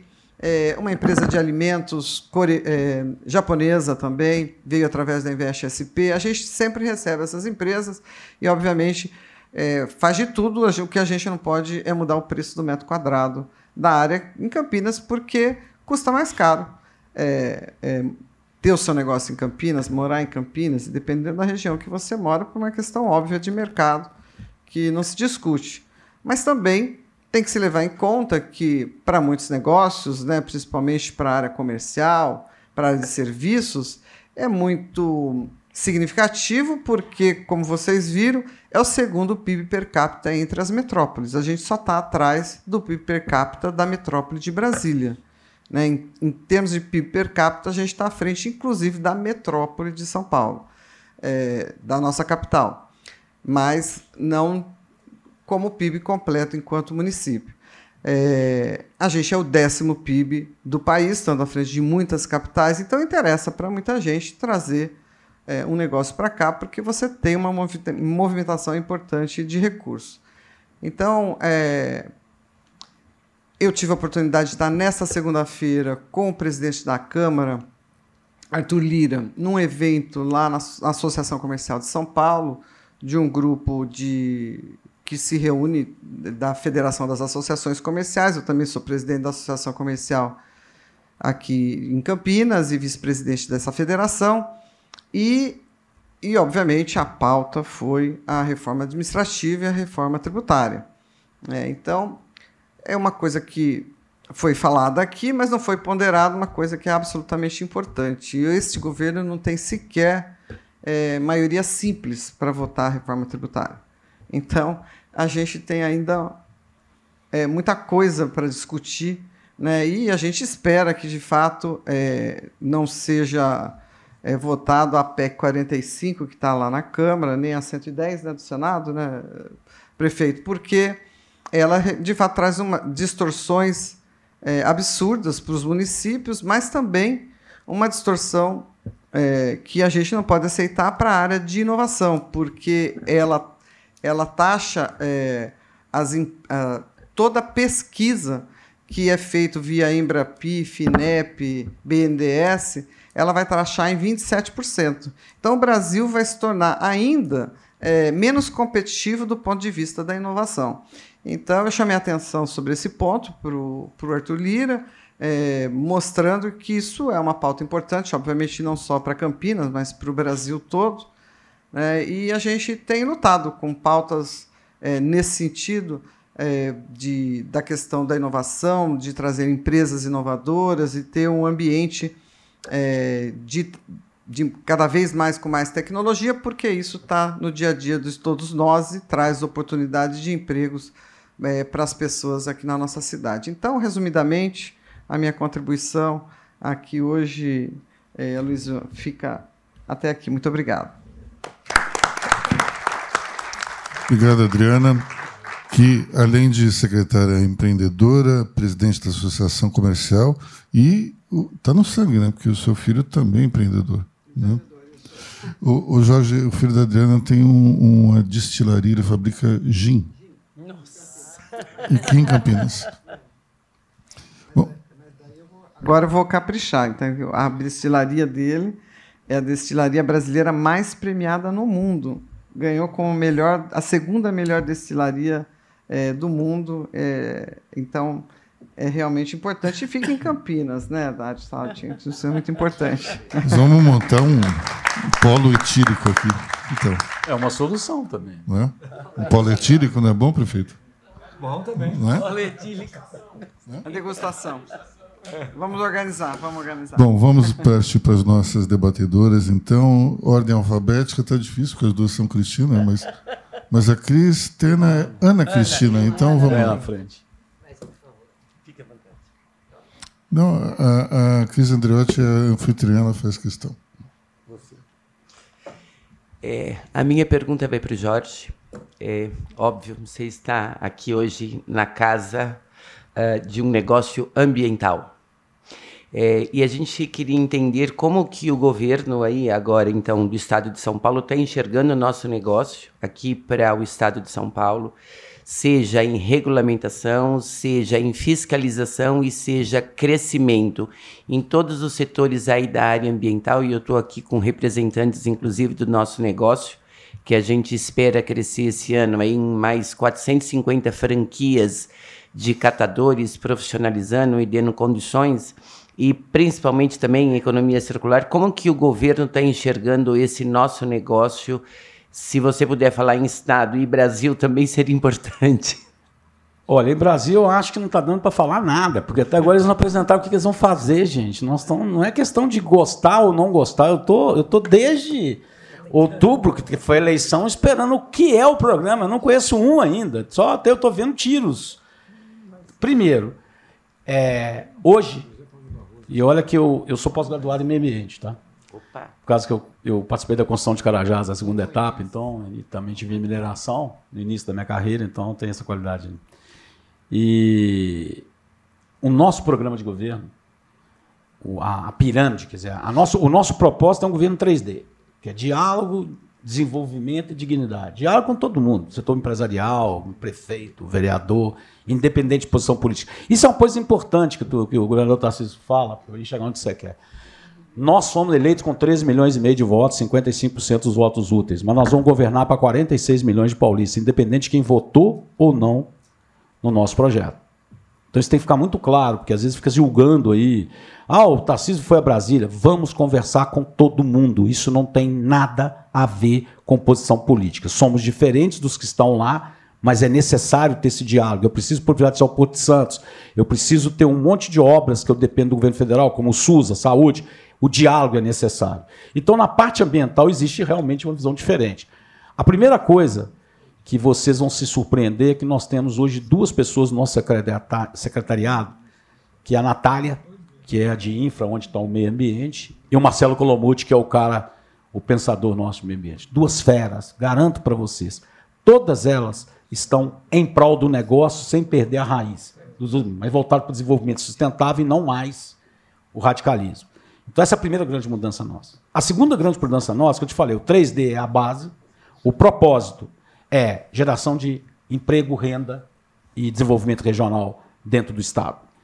Aí, quando você abre a estratégia nossa, no meu caso, está com desenvolvimento, é a transição energética. Nós não temos dúvida que São Paulo tem toda a condição de liderar a transição energética, seja através do gás metano, butano, etanol, o gás que está na bacia de Santos que a gente quer trazer, a parte de reciclagem toda que você transforma em energia, tem vários projetos já, inclusive vão vir dois aqui para Campinas, esqueci de falar com vocês.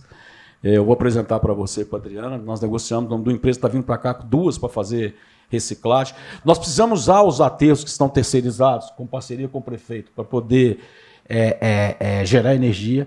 Tem uma questão de resíduo sólido, que ainda é nessa região, é um dos grandes problemas, você sabe disso, ainda é um dos grandes problemas da região administrativa de Campinas, é a questão de resíduos sólidos.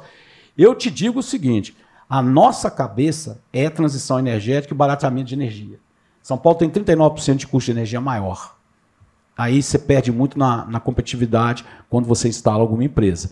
Então, assim, nós estamos muito bem preparados para a transição energética, para o envolvimento em variáveis ambientais que tenha tecnologia de curto prazo, inclusive na linha de fomento. Estou trazendo um fundo agora que deve um bom número, a gente não fechou o número, só não quero adiantar, que ele é totalmente voltado para a linha ambiental. Energia limpa e linha ambiental. Não tem como você recuar nisso. Aí eu não estou uhum. falando, não, descarbonização. Não tem jeito como uhum. voltar atrás. Uhum. Isso já são coisas que já passou da época da gente discutir. Então, assim, é uma das bandeiras do nosso governo e uma das responsabilidades minhas. O governador Tarcísio não cobre isso todo dia. Não tem uma reunião que ele fala, já avançou, já avançou, já avançou. Não estamos avançando, calma que nós estamos avançando. Fica tranquilo que eu acho que vocês têm. Um, vai ser diferente. Não é um entrave mais. Nós queremos transformar a questão de resíduo, tratamento solo, tratamento de lixo em negócio. De novo, como eu falo de turismo, até peço desculpa que eu fiquei aqui no ar, só uma tese, senão eu vou ficar com isso na minha cabeça. O que eu disse para vocês, eu interrompi no meio, é o turismo é 10,7% do mundo. O Brasil é 7,7%. Se ele crescer 3%, é 3% do PIB mundial. É 225 bi na economia por ano. E o resíduo, eu vou entrar pelo lado de cá. Hoje, se você fizer a parte de só cidade inteligente, só cidade inteligente, ok? São 165 bi que você injeta na economia. Se nós fizermos a energia limpa tá, e os tratamentos adequados com a visão de resíduo sólido e líquido como negócio, são mais 85 bi só em São Paulo. Então é um negócio. Nós temos que tirar essa visão que a questão ambiental isso, ela é só. Isso. É igual o turismo, é lazer, a gente questão filosófica é meio. Sabe? Não é, é negócio. Hoje, se eu descarregar o resíduo de qualquer empresa, eu estava estudando agora a região lá de Cubatão, que eu tive lá, entendeu? Tem uma capacidade de gerar quase 4 bi de receita para 1.200 pessoas, se a gente souber pega, fazer isso. E hoje a gente tem universidade para isso. Pô. Você tem Unicamp aqui, você tem a USP. Pô, não é possível que a gente não consiga fazer tecnologia para aproveitar resíduo que está hoje engavetado. Entende? Então, assim, eu acho que vocês vão surpreender quem é da área ambiental com a política que nós estamos vindo. É, nós fizemos um, terminamos de fazer um estudo aí agora com a Ernest Young é, para entender efetivamente porque você não tem nenhum hoje é, nenhuma ferramenta que diga efetivamente qual é o, o, o, tamanho da geração e que tipo de resíduos. É, e, a, e, eu nem falei de urbano, eu só falei de resíduos industriais. Né? Esse estudo só foi relacionado a resíduo industrial. E assim, a gente tem uma oportunidade, eu entendo quando a gente fala aí na área ambiental, em área de sustentabilidade, eu vejo o assunto, essa pauta ISD, realmente como negócio. Nós enxergamos e a empresa vive, a Ambipar vive entendendo que o ISD é negócio para todo mundo, não só para nós, que somos fornecedores de soluções, mas para todos os setores da indústria, né? E a participação que se tem ainda efetivamente e que pode gerar muito valor, e agora eu não vou falar só uh, para o estado de São Paulo, mas eu vou falar a nível Brasil, é importantíssimo. Mas, para isso, a gente precisa começar a ter políticas mais claras com relação ainda a lixões, com relação a, a, recolhimento, com relação à economia circular, com relação a você começar a gerar valor para todos esses resíduos. E é isso que essa bandeira que a gente queria levantar aí, com, com, tanto com o prefeito como vocês do, do, da, da, do governo do estado de São Paulo, é efetivamente a gente começar a ter valor em todos esse lixo que a gente gera todos os dias. Bom, né? agora você complicou. Eu brinco muito que depois de 60 anos, e todo mundo sabe, a maior parte sabe, eu tenho um câncer, né? Então eu sou meio diferente, porque era, 80, era 90 cobaia, morreu 89, só sobrou eu. Eu cheguei à conclusão que Deus não quer lá em cima, então vai passando aí. Já tem 23 anos aí, eu brinco isso com todo mundo. Não, por que eu falo? Depois de 60 acoplado a isso, você não me oferece uma coisa que eu. Se me convidar, eu vou. Não tem aquele negócio mais de convite político. Não faça convite de educação para mim, não, que eu vou. Você vai levar maior ferro. Então, já que você abriu, eu vou te convidar para estar tá na, na, na coalizão nossa. Como eu gostaria que você fizesse uma reunião com a gente lá, mostrando a política. Porque a maior imbecilidade que a gente comete nesse país é achar que o setor público entende mais do que o setor empresarial. Eu nunca vi isso na minha vida. Eu tinha uma experiência no, no Comitê da Amazônia, eram 30. E aí, eu, como eu montei Carajás, eu conheço muito a Amazônia legal. Um dia eu cheguei assim, estou me falando de. Né? Eu perguntei assim, peraí, só, só um minutinho, 30? Eu falei, quem conhece os oito? Eu e o Mourão. Aí eu falo assim, mas os outros estão dando palpite. Então, se tem leis, eu assim, no que refere ao Estado, município, está aí, Adriana, a competência do DAG, mas o que é política estadual, eu gostaria de conhecer. Traz o decreto e a gente analisa, a gente não tem problema nenhum analisar. O problema é eu descobrir o decreto de uma coisa que você entende mais do que eu. Aí também não dá. Então, você agora entrou na colisão, tá? Eu estou te avisando. Muito obrigada. Nós todos entramos, hein? Muito bem. Agora, saving the best for last, Ana Cristina Tena. Bom, bom dia a todos. Mas bem difícil, né, Luísa? Primeiro, é um prazer enorme a gente estar tá podendo ouvir diretamente quais são os planos, perspectivas de todo o governo. Eu acho que o João uh, falou bastante bem sobre a instabilidade, volatilidade da economia que a gente vive.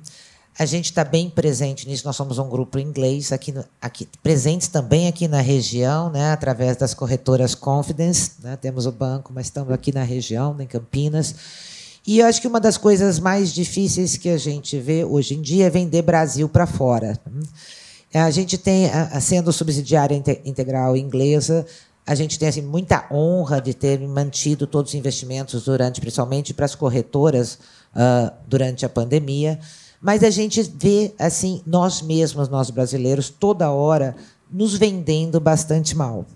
Eu acho que assim a gente tem perspectivas excelentes. Sou uma entusiasta aqui da, da uh, do Brasil.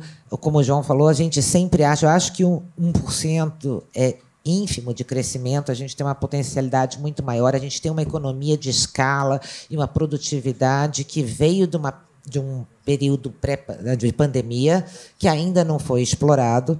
Né? Tem dinheiro para vir, investidores estão é, com menos de 50 investidores estrangeiros, fundos estão com menos de 50% do cap deles alocado aqui no Brasil, esperando, né, esperando que a gente tenha regras claras para poder entrar. Somos um dos países com uma melhor uh, melhor capacidade de absorver esse crescimento e desenvolvimento. Né? Estava com empresas, uh, com seguradoras uh, francesas, todas elas falam não tem onde, onde crescer. O único país que a gente tem para crescer é, é o Brasil. Né? Fora de Europa, Estados Unidos, nós somos a opção. Nós somos a opção, nós temos condições, etc., mas nós mesmos nos vendemos muito mal. Então, eu queria aqui aproveitar a presença de vocês. Assim, qual o recado que vocês nos dão? Como é que a gente, tendo perspectivas, tendo. Qual, como, o que, que nós, empresários, a gente entende que tem uma parte do governo, mas o que, que nós, empresários, representantes de empresas financeiras, etc., poderíamos fazer para ajudar a vender esse Brasil tão bom? Jorge, acho que se você, acho que você puder nos ajudar. Olha, é, é, eu, eu falo o seguinte: a gente tem conversado muito. Primeiro que nós temos que ter um relacionamento com a imprensa muito claro para ajudar. A gente precisa ter esse relacionamento. Agora, você pega, por exemplo, o país escandinavo. Eu fui presidente da ISS, que era dinamarquesa. Qualquer notícia ruim na televisão escandinava, você não pode passar mais de 30 segundos. Atentado, assalto, feminicídio. Aqui a gente tem programa de, de, de pôr o sangue debaixo da geladeira. Né? O, o, o, balde debaixo da televisão, o sangue fica caindo. Né? Assim, a gente tem, uma, tem uma, uma parte aí que a gente precisa tomar cuidado, porque quem vende o Brasil mal somos nós mesmos. É lógico que nós temos uma complicação de explicar. Das 10 eu fiz 5 multinacionais. Eu imagino que você passa. Explicar o custo de um, um salário de mil para 1.700 já é tributário. Então o cara olha e fala: você está louco, você está me roubando. Não é possível. Vocês têm que estar tá me roubando aqui dentro. É, é, é impossível. Agora, tirando tudo, né? isso, e depois também eu até queria estudar um pouco o Adriano, o pessoal que está ali, assim, eu, eu, eu no, no, governo federal eu falava o seguinte, e na Invest nós estamos fazendo isso. Eu até, nós estamos com três profissionais hoje soltos. Nós estamos com um em Nova York, estamos com um é, que foi agora numa missão, um na China e um na Alemanha. Para quê? Nós estamos vendendo São Paulo de uma forma diferente. Isso nós começamos a fazer. Os polos nós estamos mostrando, toda a capacidade logística. O Porto de Santos é o maior porto da América Latina, a gente não fala isso lá fora. Para vocês terem noção, o maior porto do mundo, que é o da China, é o de Xanga, ele é 477 milhões de toneladas que ele move. O Santos move 177. Por isso que se privatizasse, ele poderia chegar a 320. Ele poderia ser entre os seis primeiros portos lá. E a gente não fala disso. A gente não fala do hub que nós temos aqui. E você não apresenta o hub, você apresenta a guerra fiscal. Então você fala com o cara assim, ele chega aqui e fala assim, ah, eu quero, quem, qual prefeito vai me dar mais? E é isso que a gente não quer. Eu acho que nós precisamos parar de falar mal do Brasil. E aí vale para todos nós, porque nós somos os primeiros a falar mal do país. Assim, eu durante muito tempo falei também, tá? Bom, eu não vou dar. Eu acho que o Itamaraty tinha que ter um papel mais ativo nessa questão, parar de briga ideológica e partir mais para negócio. É a minha opinião. E aí é governo passado e esse também. Não adianta o governo passado ser de uma vertente e esse de outra começar com briga ideológica. Isso atrapalha muito também. Nós aqui em Campinas fizemos o papel que o município podia fazer. Eu me reuni com quase todos os cônsuls que têm aqui representação em São Paulo. Então a gente reunia, apresentava, falava tudo, claro. E o, que Campinas cabe, é, co, é, teve condição de fazer do ponto de vista das representações consulares para mostrar a cidade. Temos um excelente relacionamento com a China, é, temos empresas chinesas aqui, coreanas, a Samsung, viu, Jorginho? Samsung, para segurar a Samsung aqui, para não ir para a planta espelho dela em Manaus, não foi fácil. Eles falaram comigo. Não foi fácil. Toda vez que vem, a, a, vem a, o comando da Samsung, eles falam duas horas reclamando do imposto dos componentes eletrônicos que o Dória tirou sobre Bom, passou e. e não, tudo bem. O que eu estou dizendo é o seguinte: a Samsung atrasa o, o, o aeroporto de Viracopos, atrasa a liberação dos componentes eletrônicos, ele liga para a Adriana. Porque para não parar a planta. No meio do carnaval, liga para mim, aí toca a gente tentar interceder na Receita Federal para o container, para os containers da Samsung, não, não atrasar para descer lá em, aqui na planta. E, e nós, assim, é, é, é um esforço que a cidade faz nesse papel, muitas vezes em questões que não são de atribuição do município. Mas eu acho que o Itamaraty tem que ter um papel mais pragmático tem que ter um papel é, é, focado em negócio, em relações comerciais, claro, resguardadas, e deixar essa coisa ideológica. Eu não converso com esse país porque eu não gosto do governo, não converso com aquilo que eu não gosto, e fazer negócio para que o país possa crescer. Bom, eu vou aproveitar aqui e fazer um comentário também à provocação da Cris, é, pegando carona no que o Jorge falou sobre os brasileiros falando de brasileiros. Eu lembro de um, de um Roda Viva com Osiris Silva, presidente da Embraer, no qual ele contava que uma vez foi jantar com três pessoas que eram jurados do Prêmio Nobel. E daí, esses três. Lá pelas tantas, ele pergunta para um desses jurados por que não havia um prêmio Nobel brasileiro. Nós não temos tem argentino, tem venezuelano, tem colombiano, brasileiro não tem. E daí o jurado ficou meio sem graça, mudou de, de assunto. Depois de algum tempo, com já algumas taças de vinho aí na cachola, ele diz o seguinte: sabe por que vocês não têm nenhum prêmio brasileiro? Porque vocês mesmos detonam aqueles que são indicados. Então, como é que a gente pode pensar em melhorar a nossa imagem no exterior se nós somos os primeiros a denegrir, a, a, a colocá-la numa situação ruim? Então, é, é complicado. A gente precisa ter uma, ter uma consciência de que se nós não falarmos bem do nosso próprio país, ninguém vai falar. E nessa questão do prêmio Nobel, se nós ficarmos é, justamente bombardeando aqueles que são cogitados, a coisa fica muito difícil. Bom, é, antes de fechar aqui, eu queria fazer um agradecimento ao Guilherme Cury e Ana Mitsakov por ter nos recebido ontem na casa deles, uma conversa maravilhosa aqui com o Jorge e também com, com o prefeito, com a secretária. É, muito obrigado, foi uma oportunidade incrível para a gente estreitar os laços e conversar um pouco mais. Você quer falar, Guilherme?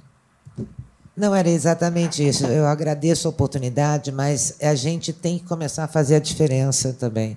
A gente tem que incitar, a mídia também tem que nos ajudar a fazer isso, porque a gente tem um pouco de síndrome de vira-lata é. também. Né? Eu acho que nós brasileiros a gente acaba tendo isso. E, e a hora que a gente é trabalhando em empresa multinacional, você vai vender, você fala de tanta coisa boa, matriz energética, safra, clima, etc. Você vende para quando você quer que a tua empresa continue investindo, você vende o Brasil de uma forma tão bacana, mas quando a gente fala da gente mesma, que a gente não tem necessidade do investimento, a gente acaba se uh, só uh, falando mal, né? E a gente esquece das coisas boas. A gente tem um foco muito grande aqui uh, no ruim, e tem muita coisa boa acontecendo. Né? É, que eu, é que eu sempre brinco, as pessoas falam: olha, a, tem, a, a população está sofrendo, tem isso. Eu falei, gente, mas olha do outro lado, quantas ações boas têm sendo feitas, né? quantas entidades estão trabalhando, quantos postos públicos já tem, já tem que provém um serviço adequado, etc. E eu acho que a gente tem que se juntar nesse movimento de vender para que a gente possa valorizar os nossos negócios, né, fomentar mais empregos, atrair investimentos então, eu agradeço a oportunidade, agradeço a oportunidade de ter ouvido tudo, todos vocês, né? É ter essa conversa de gente que quer fazer é uma coisa que brilha nossos olhos, é música para gente, né? Então, muito obrigada, Luiz, e a todos. Falei com só um comentário, gente, que eu fico revoltado, que né, negócio de SS de serviços, né? Pensa bem, não tem povo melhor para trabalhar de serviço do que o brasileiro. Eu sei que muitos aqui já viajaram para fora. Chega para fora e pergunta o seguinte: qual carne que você quer? Nós somos assim, um meio, né? Médio, mais um, menos um, mais não sei o que, torrado, não torrado. O chopp tem que ser três dedos de colarinho, pode ser quatro. Pede lá fora isso. Então, eu sou o menor povo de trabalho. Né? Fico, isso aqui é só brincadeira, eu fico preocupado com isso. Nunca vi a paciência que nós temos com o, o serviço. O cara desacata, faz lá fora.